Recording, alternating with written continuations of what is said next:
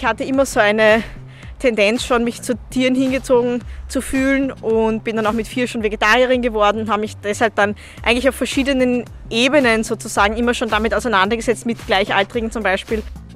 Das ist Kimberly Brosche. Sie studiert an der Veterinärmedizinischen Universität in Wien und macht dort ihren Master in Human-Animal Interactions, also in Mensch-Tier-Beziehungen. Als große Tierfreundin hat mich der Masterstudiengang sehr neugierig gemacht. Wie sieht denn so ein Studium über die Beziehungen zwischen Tieren und Menschen genau aus? Was für Fächer werden dort unterrichtet? Und wie viel süße Tiere darf man streicheln? All das und noch vieles mehr gibt es jetzt in einer neuen Ausgabe des Wissenschaftsradios. Mein Name ist Caroline Schmid. Legen wir los. Wissenschaftsradio. Das Forschungsmagazin auf Radio Radieschen. Den Master Human Animal Interactions gibt es schon seit 2012. Vor einem Jahr wurde aber das Curriculum überarbeitet und neu aufgestellt. Ich bin mit Professor Dr. Ludwig Huber verabredet. Er leitet das Forschungsinstitut Messerli an der WetMed-Uni und ist Studiengangsleiter des Masters Human-Animal Interactions.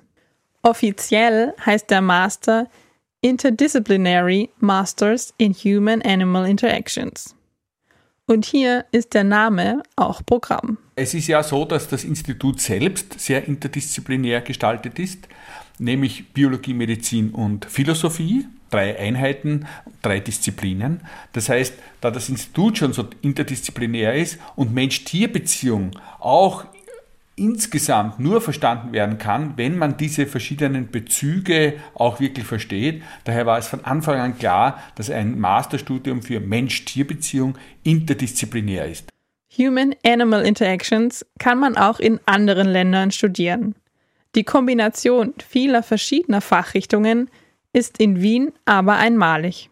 In unserem Fall ist es aber wirklich hochgradig interdisziplinär, denn Humanmedizin und Veterinärmedizin, dann Biologie, Zoologie, Verhaltensforschung, Kognitionsbiologie, aber auch die Welfare Science, Tierhaltung, Tierschutz, von der Veterinärseite her auch und dann natürlich Philosophie, Ethik und im kleineren Maß auch Psychologie, Soziologie, Rechtswissenschaft. Das alles ist natürlich sehr, sehr, sehr breit und ist natürlich auch eine Herausforderung für unsere Studierenden. Genau das gefällt Kimberly besonders gut einerseits hat mich das sehr angesprochen, dass es auch so interdisziplinär ist, weil ich habe eben schon im Bachelor Biologie und Philosophie studiert, mit dem Ziel eigentlich eben so Kognitionsbiologie und Tierethik oder generell Philosophie zu verbinden.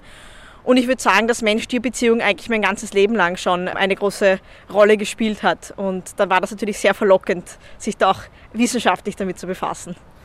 Ich treffe Kimberly am Bahnhof Wien-Meidling da sie gerade noch ihr Auslandssemester in Budapest absolviert. Ich will aber nun unbedingt von ihr wissen, wie man die Beziehungen zu Tieren untersucht. Einfach nachfragen geht ja leider nicht. Deshalb finde ich eigentlich den tierischen Part da sogar spannender als den, als den menschlichen. Also man kann natürlich verschiedene Verhaltenstests da zur Anwendung bringen. Also dass man sagt, okay, zum Beispiel Human Approach Test, wie lange braucht jetzt ein Tier, um sich zu nähern oder so. Oder umgekehrt, wenn sich der Mensch nähert, wie verhält sich das Tier? Oder Attachment, also wie gebunden ist jetzt ein Tier, vor allem ein Haustier, an den Besitzer, wie verhält es sich, wenn der zum Beispiel geht oder wiederkommt, was man auch mit Kleinkindern gemacht hat. Also da versucht man Parallelen zu finden und kann man auch neuere Technologien verwenden, also sich sozusagen das Gehirn der Tiere anschauen. Gerade da, wo ich jetzt in Budapest das Auslandssemester mache, schauen einige mit so nicht invasiven Methoden wie zum Beispiel EEG, okay, wie verändern sich die, die Hirnströme, wenn zum Beispiel bestimmte Stimmen gehört werden von Menschen oder von Tieren. Also da gibt es da gibt's viele Möglichkeiten und auf der menschlichen Seite ist es, ist es natürlich ein bisschen einfacher. Also da kann man auch entweder das Verhalten beobachten oder die, die Menschen natürlich fragen. Und dann hat man natürlich auch diesen interessanten Aspekt, wie ist es vielleicht in verschiedenen Kulturen oder so.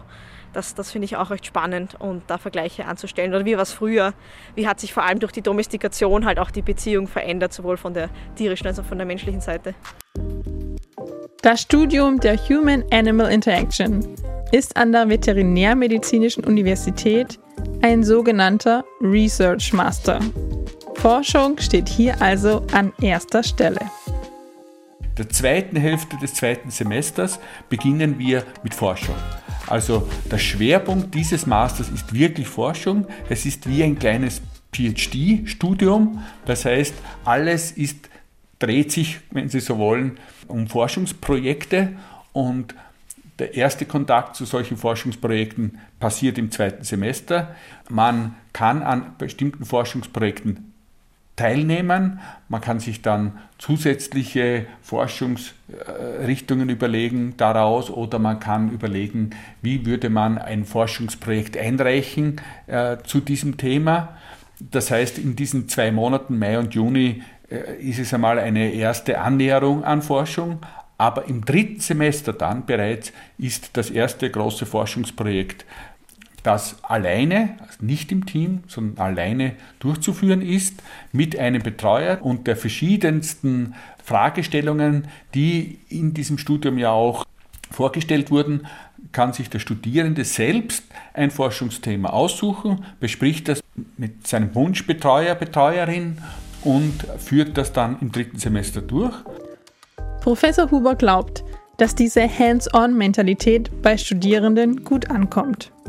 Wir gehen davon aus, dass das sehr attraktiv ist, dass man also nicht nur im Hörsaal sitzt und sich berieseln lässt, sondern dass man aktiv Themen erforscht, äh, in, in enger Kooperation mit, mit einem Betreuer. Das ist natürlich klar. Und das sind Forschungsthemen, die sind aktuell, das sind Forschungsthemen, die auch bei uns hier von Interesse sind. Da gibt es einen doppelten Nutzen für die Studierende als auch für die Betreuerin. Insofern gehen wir davon aus, dass das äh, sehr gut ankommt. Für Kimberly stimmt das schon mal. Man hat viel Verschiedenes kennengelernt, was am Anfang recht, recht überwältigend sein kann auch. Aber es ist auch sehr schön, wie man dann so flexibel denken kann und halt verschiedene Interessen ausleben kann. Kimberly hat sich in ihrer Forschung für Schweine entschieden. Und das aus guten Gründen. Einerseits sind sie einfach total niedlich, ja. aber abgesehen davon, sie lernen total schnell. Also man kann ihnen wirklich viel beibringen und sie dann auf Basis dessen auch testen. Also das ist schon ein großer Vorteil und vor allem, es ist halt sehr relevant, mehr über sie herauszufinden, wie sie ticken, wie sie sich verhalten und wie sie sich wohlfühlen oder nicht wohlfühlen gesellschaftlich, weil jeder weiß, dass Hunde toll sind und man kann Leuten eher einreden, dass sie ihre Hunde gut behandeln soll. Aber bei Schweinen ist es halt anders, weil die werden halt nach wie vor hauptsächlich für die Fleischproduktion gehalten und unter Bedingungen, die wir uns halt auch gar nicht vorstellen wollen, ja, was das jetzt bedeutet für ein Tier, emotional oder vom Leid her. Und wenn man da in der Gesellschaft ein bisschen eine Sensibilität erzeugen kann, dadurch, dass man ihnen zeigt, okay, wie komplex diese Tiere eigentlich sind in, in ihrem Denken, in ihrer Persönlichkeit, kann man da, denke ich, recht viel bewegen und das wäre so ein bisschen mein Ziel. Den Ruf, schlau zu sein, haben Schweine ja schon länger.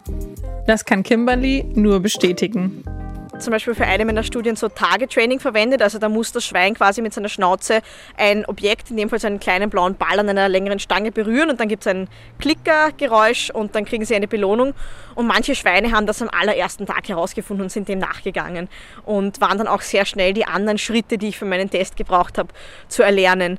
Ich war immer einfach überrascht von der Lerngeschwindigkeit der Schweine, ohne das jetzt direkt überprüft zu haben oder verglichen zu haben. Zurück im Büro von Professor Ludwig Huber frage ich mich, wie sieht denn unsere Beziehung zu Tieren aus? Sehr heterogen, sehr variabel, denn Mensch-Tier-Beziehung gibt es äh, in vielerlei Hinsicht, in sehr positiver und in teilweise auch sehr äh, ja, kritischer Hinsicht, ich sage es mal so. Denn äh, Tiere sind einerseits Wildtiere, die wir vielleicht äh, sehr, sehr bewundern in ihren Fähigkeiten, wo wir also eher eine sehr positive äh, äh, Sicht auf die Tiere haben. Aber es gibt natürlich die Tiere als Nutztiere, als Fleischlieferanten, selbst auch als Tiere, die wir instrumentalisieren in Zirkussen oder auch für medizinisch und sogar pharmazeutische Forschung, Pelztiere und so weiter. Also da gibt es ja eine, eine breite Palette an Beziehungen. Wir versuchen alle diese Arten von Beziehungen, also vor allem auch die sehr kritischen und hinterfragungswürdigen, zu beleuchten und, äh, und das spiegelt im Prinzip ja auch die gesellschaftlichen Zugänge äh, wider. Nicht? Es ist ein Unterschied, ob ich jetzt über äh, Nutztiere spreche oder über äh, Tiere, ja, Wildtiere oder eben über Haustiere, die wir äh, sogar bei uns am Sofa schlafen lassen. dass sich unsere Beziehung zu Schweinen verbessert. Daran arbeitet Kimberly auch weiterhin. Äh, ich bin jetzt eben in Budapest und da arbeite ich mit Minischweinen, die wirklich daheim auf der Couch leben, also zumindest im Haushalt mit Menschen, was nochmal was ganz anderes ist als mit den Schweinen, mit denen ich bisher gearbeitet habe, die halt leider doch irgendwann auch geschlachtet werden. Genau, also ich bin den Schweinen treu geblieben und meine Idee wäre auch dann für die Masterarbeit da zwei weitere Schweinepopulationen, zwei weitere Gruppen einzubeziehen und die dann zu vergleichen, zu schauen, wie sie sich unterscheiden von diesen Minischweinen. Es ist schließlich an der Zeit, dass wir dem Schwein die Ehre erweisen, die es auch verdient hat. Mein Name ist Caroline Schmid und das war das Wissenschaftsradio auf Radio Radieschen. Wissenschaftsradio, das Forschungsmagazin. Jeden Dienstag von 10 bis 11. Alle Infos unter radio-radieschen.at.